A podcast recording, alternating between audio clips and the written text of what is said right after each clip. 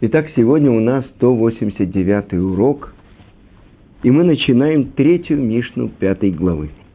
Асарани Сьонот, Нитнаса Авраам Авину Аллава Шалом, Ваамад Бекулам. Десятью испытаниям подвергся Авраам, наш братец Авраам, чтобы он пребывал в мире, и всех выдержал. Леодия Кама Хибатошель Авраама Вину Аллава Шалом чтобы научить нас и показать нам, насколько велика любовь Творца к Аврааму, нашему правцу, чтобы он был э, в мире. Итак, на предыдущем уроке мы говорили с вами, объясняя Мишну, про то, что благодаря заслугам Авраама, даже такое гневающее Творца поколение, как поколение Вавилонской башни, не было уничтожено. И в этом смысл может быть того, что говорит еврейский мудрец Раби Йоханан в трактате Санедрин, что если бы Нох жил в поколении Авраама, он бы уже не казался таким праведником. И мы с вами уже обсуждали эту тему, что Нох не сумел защитить свое поколение. Он найден был праведником, цельным праведником, но он спас только животный мир, а все человечество было смыто. Больше того, мы говорили, что пророк называет воды потопа Мей Нох, то есть воды Нох – и вот Авраам. Авраам а еврей. Первый еврей в мире. И вот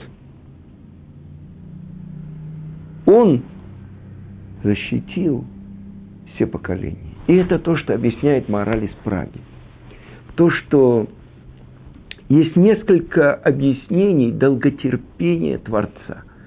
Вначале это он дает возможность человеку исправиться. А второй раз, когда объясняет Мишна, что он не уничтожает человечество, хотя по им действиям, по их поступкам им полагалась бы смерть, как бы новый потоп. Почему? Ради того праведника, который должен родиться в будущем. И мы перечисляли 10 поколений от Ноха до Авраама, это Шем, Арпахшат, Шелах, Эвер, Пелек, Реус, Рук, Нахор, Терах и, наконец-то, Авраам. То есть все они приходили и гневили Творца, пока не пришел Авраам и не взял плату всех. Так учит предыдущая Мишна. Что значит взял плату всех? И объясняет Мидраш, что первый человек, который назвал Творца Господин Адон. Это был Авраам. И объясняет Рамбам, что не было у него учителя, и не было того, кто бы сообщил ему эту вещь. Но он родился, он был погружен и родился среди идолопоклонников глупых. И его отец, его мать, и он сам поклонялись идолам. Но вот так Мидраш решит раба объясняет то, как Авраам искал ответ на главный вопрос. Как это возможно, что весь этот мир находился в такой гармонии, без того, чтобы кто-то управлял им? Он находится в движении без того, что кто-то его приводит в движение. И Мидраш рассказывает, что проходил путник мимо дворца и увидел освященный дворец. И он сказал, невозможно, чтобы у этого дворца не было хозяина. И тогда взглянул на него хозяин дворца и сказал, я хозяин дворца. Это одно объяснение. Другое, что он увидел не освященный дворец, а горящий дворец, объятый пламенем. И он спросил, как это возможно, чтобы не было хозяина у этого дворца. Что значит объятый пламенем? Он увидел мир, который находится в непрерывном уничтожении.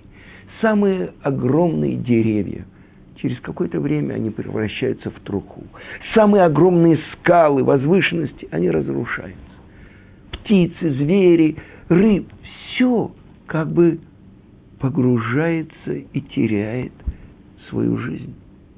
Но с другой стороны, зарождается новая жизнь. Зарождаются новые деревья. И он увидел, что весь мир находится в разрушении и в новом рождении. Как бы сбрасывает форму и одевает форму. И он открыл хозяина дворца. И тогда обратился к нему хозяин дворца и сказал, я хозяин дворца.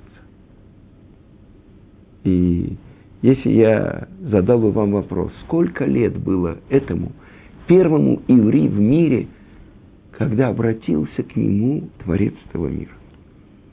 И об этом говорит Тара.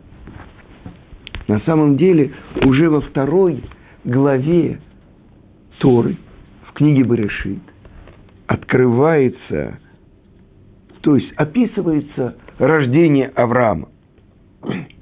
И приводится очень странная вещь. Это имеет отношение к нашей Мишне про то, что десятью испытаниям подверг Творец Авраама. И сказано так. В конце главы Нох. И Тераху было 70 лет, когда родились у него Авраам, Нахор и Аран. Три сына. И вот родословная Тераха. Терах был отцом Авраама, Нахона и Арана. Нахора и Арана. А у Арана был сын Лот. И вот Тара говорит мне. И умер Аран перед лицом своего отца Тераха в своем родной, своей родной стране в Урказдим. И приводит Раши на Берешит. Мидраш, что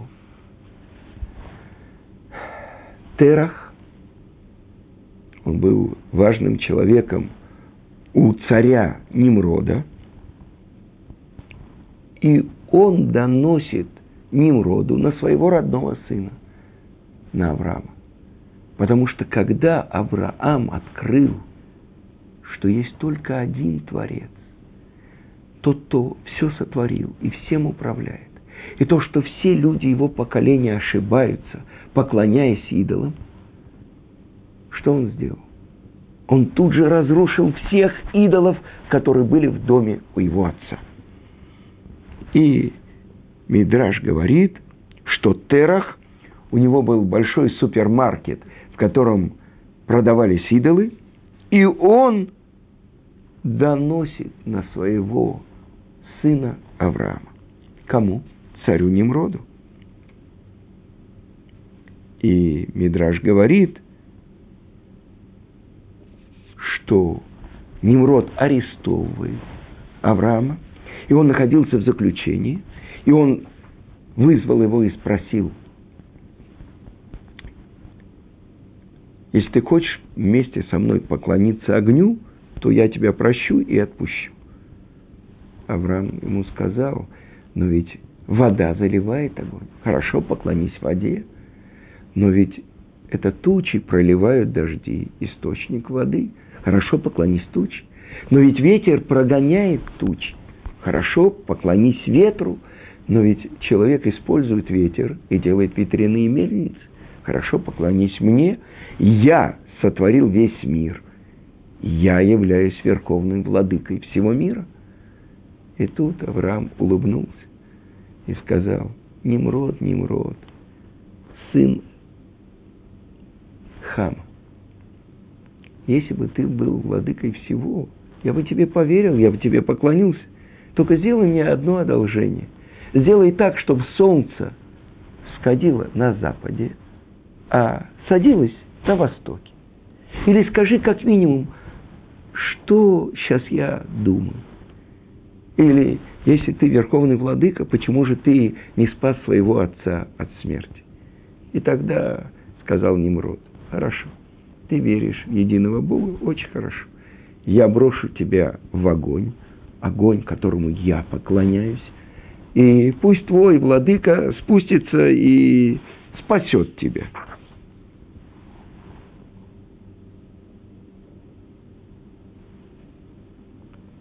И сказано в Мидраше, что ангел Габриэль, который отвечает за огонь в нашем мире, он хотел спуститься и спасти Авраама из огня. Но сказал Творец, он один в мире, и я один в мире. Я спущусь, я его спасу. И вот сказано, что слуги Немрода собирали на площади огромный-огромный костер. Развели огромный костер. И железными цепями ввели Авраама в огонь.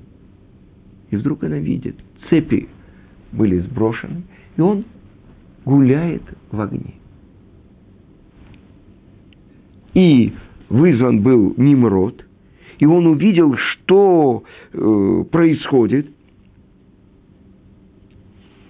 Авраам был готов осветить имя Творца своей смертью. Хотя он и не понимал расчеты неба. Почему он должен погибнуть в огне, а не учить вере весь мир. Но он преодолел свои сомнения.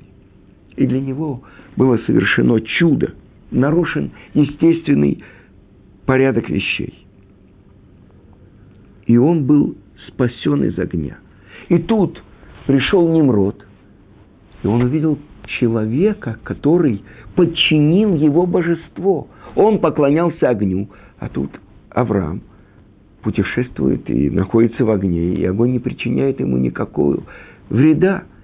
И тогда он закричал, Авраам, служитель единого Творца, выходи. И Авраам вышел из огня. И Немрод бросился перед ним, распростерся перед ним. И тут его советники сказали, что ты делаешь, ты великий царь, перед кем ты поклоняешься. Здесь находится его родной брат Ааран. Видно, это он великий колдун. Он заговорил и сделал так, что огонь не причиняет вреда Аврааму. И тогда обратились все к Арану. С кем ты? С Немродом или с Авраамом? А Аран в своем сердце решил, кто победит, с тем я. И победил Авраам, и он сказал, я с Авраамом. И тогда проверили его. И ввели его в огонь. И сказано, тоже произошло чудо. Он с внешней стороны не был сожжен но две ниточки огня вошли в его ноздри и выжгли все его внутренности. И он вышел из огня и погиб, потому что с внешней стороны он был как Авраам. Но он решил, что победа за сильнейшим, и он будет сильнейшим. Итак, Аран погиб. И это то, что написано в Торе и умер Араан, Аран перед лицом своего отца Тераха. И я задал себе вопрос. Кто был первый человек, который погиб, осветив имя Творца? И это то, что я нашел. Аран погиб, осветив имя Творца. Вы скажете, как? Он же пошел за сильнейшим. Он же только э, сказал, что он внешне принимает э, и надеется на то, что его спасут так же, как и Авраама.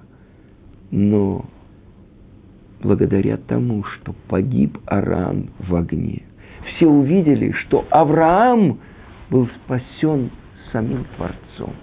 И вера в Творца проявилась в мире. То есть произошло освящение имени Творца. И тогда я начал смотреть. Вы знаете, что у Арана было трое детей. Старший это был его сын Лот, и было у него две дочери, Иска и Милка.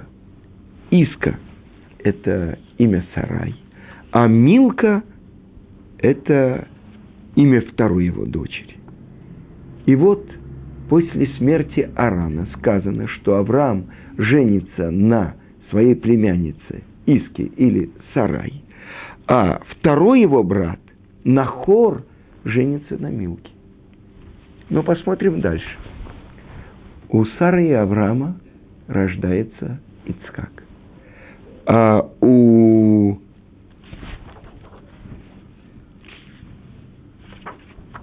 брата его Нахора от его племянницы Милки рождается сын Бетуэль.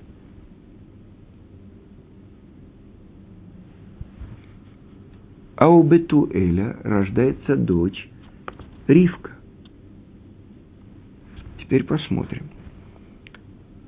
Сын Авраама Ицкак женится на внучке Нахора Ривки.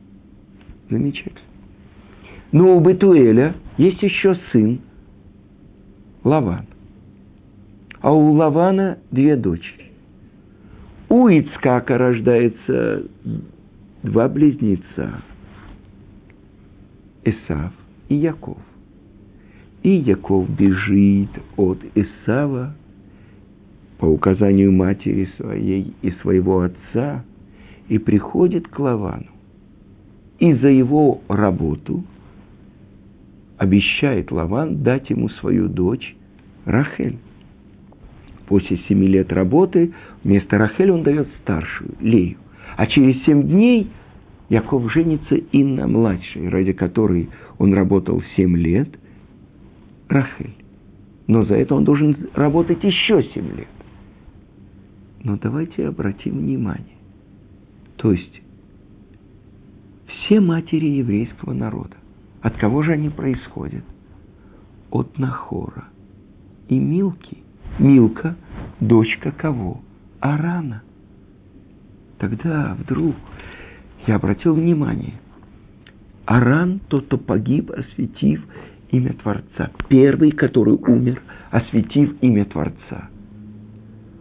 Его дочка Сарай выходит замуж за Авраама. От его дочки Милки рождается отец Ривки – второй матери еврейского народа, которая выходит замуж за Ицкака. И, наконец-то, от внучки Бетуэля, сына Милки, рождается кто? Рахель и Лея. Две матери еврейского народа. И тогда получается, Сара, Ривка, Рахель и Лея, все матери еврейского народа происходят от кого? От Арана. Авраам, Ицкак и Яков. Отцовская линия – это Авраам, Ицкак и Яков. Но материнская линия – все четыре матери еврейского народа от Арана. Тогда я обратил внимание, ведь Аран присоединился к Аврааму. Он пошел за ним. За кем идут матери? За отцами. Отец считается главой – а мать – это шея, это та, кто принимал гостей в доме Авраама, кто готовил им, кто пек хлеб. Сара и Мейну. Ривка продолжила дело Сарай. Рахель и Лея обе построили дом Израиля. Мы видим, какую плату получает тот первый, который осветил имя Творца – он присоединился, он пошел за Авраамом. Но вот это то, что он получает. Он родоначальник, он отец, праотец всех матерей еврейского народа. Но давайте посмотрим дальше. Что происходит с его сыном Лотом? Лот, который отделился потом от Авраама. Мы будем учить про испытания. И спасают его ангелы из дома, из самого страшного, развратного места, в котором нарушались все законы Творца, Содома, спасают его, его двух дочерей и его жену. Но жена оглядывается, чтобы посмотреть, что произошло с, с домом, и превращает в соляной столб. И вот Лот просит у ангелов, чтобы они дали ему спастись в пещере, в городе Цори, небольшом городе. И они принимают его просьбу. И вот он оказывается в пещере со своими двумя дочерьми. И вот дочери, так написано в Талмуде, думают, что уничтожен огнем весь мир. Ведь на их глазах уничтожены Содом, Амора, Адма, своим. Они думают, уничтожен весь мир. И кто же остался? Только их отец и они. И тогда, имея в виду во имя заповеди, почему-то в этой пещере оказалось вино, они напоили своего отца вином, и ложится старшая в первую ночь со своим отцом, а во вторую ночь, от, еще раз напоив его вином, ложится вторая, и вот рождаются два народа. Моав и Амон. Потом Авраам должен оставить это место, потому что все, всем стало известно позор Лота, от кого происходит его два сына, от его родных дочерей. И старшая наглости называет его Моав, Миав от отца, а другая называет Амон, сын моего народа. Но народы, которые происходят от них. Муав и Амон. Но дальше мы смотрим на историю. И оказывается, что праведная Рут из народа Моав, она входит в еврейский народ. Она возвращает ему милосердие – и от нее происходит царь Давид. И так написано в Талмуде, она прожила долгую жизнь, и она держала в руках сына Шлому, и был специальный царский трон в доме, во дворце у Шлома. Это трон для матери царского рода. Но я задаю вопрос, от кого она происходит? Она происходит от Лота – а Лот – это сын Арана.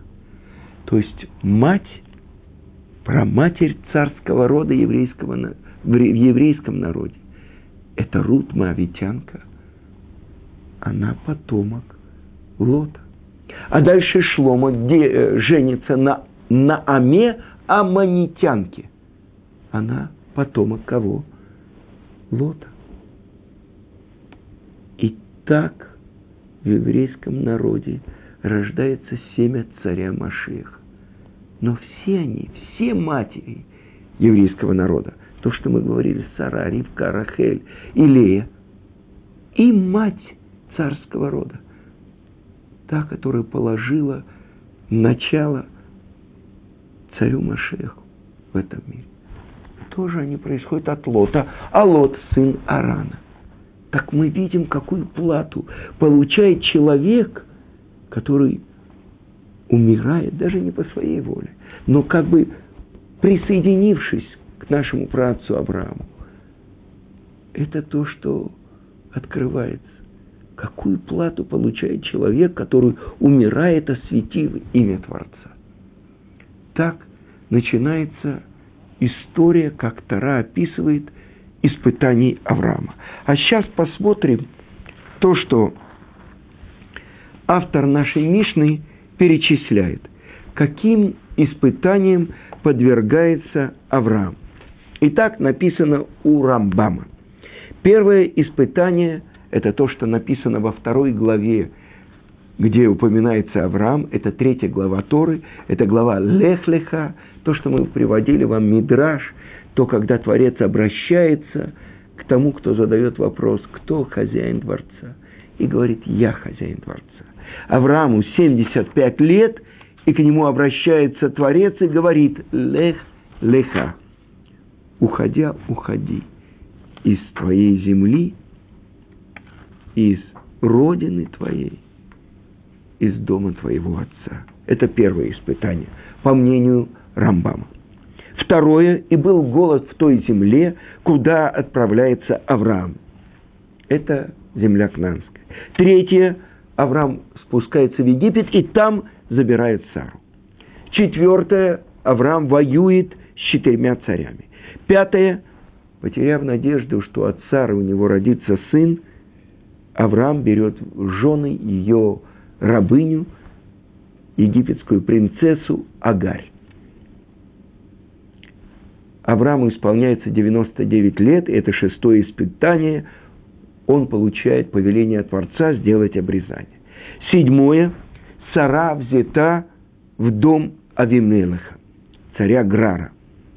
Восьмое испытание – то, что Авраам по повелению Творца должен слышать то, что говорит ему Сара, и он изгоняет Агарь. Девятое испытание, вместе с ней он отправляет из своего дома своего сына Ишмаэля. И, наконец-то, десятое, последнее испытание – это жертвоприношение Ицкака, то, что называется в Таре Акида. Другие комментаторы, Рававадия Бартанура, он объясняет так, что первым испытанием Авраама было то, что Nimrod бросил его в печь. Почему же Рамбам не упоминает это?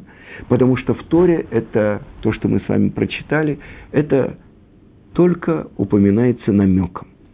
А он, упом... а, а Рамбам, он перечисляет только те испытания, о которых впрямую сказано в Торе. И все их выдержал Авраам. То есть ни на минуту он не усомнился в том, что их посылает ему Творец.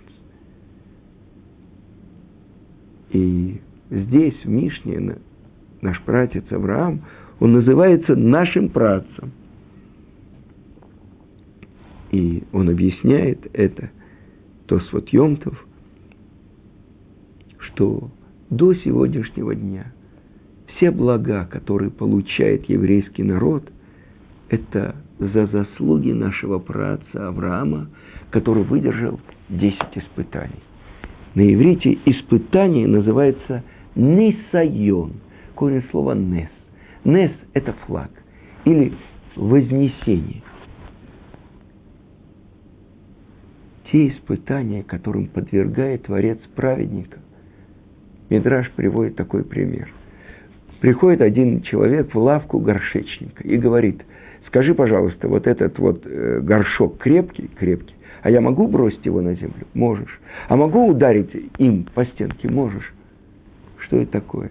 Только крепкие сосуды выдерживают такого, такое испытание. Так вот сказано про нашего праотца Авраама, что Творец подверг его десяти испытаниям, и он выдержал все.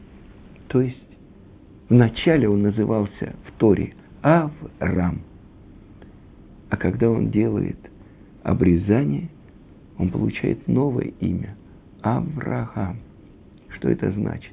Аврам, то есть отец в Арам на Араим. Он самый важный человек в Арам на Араим.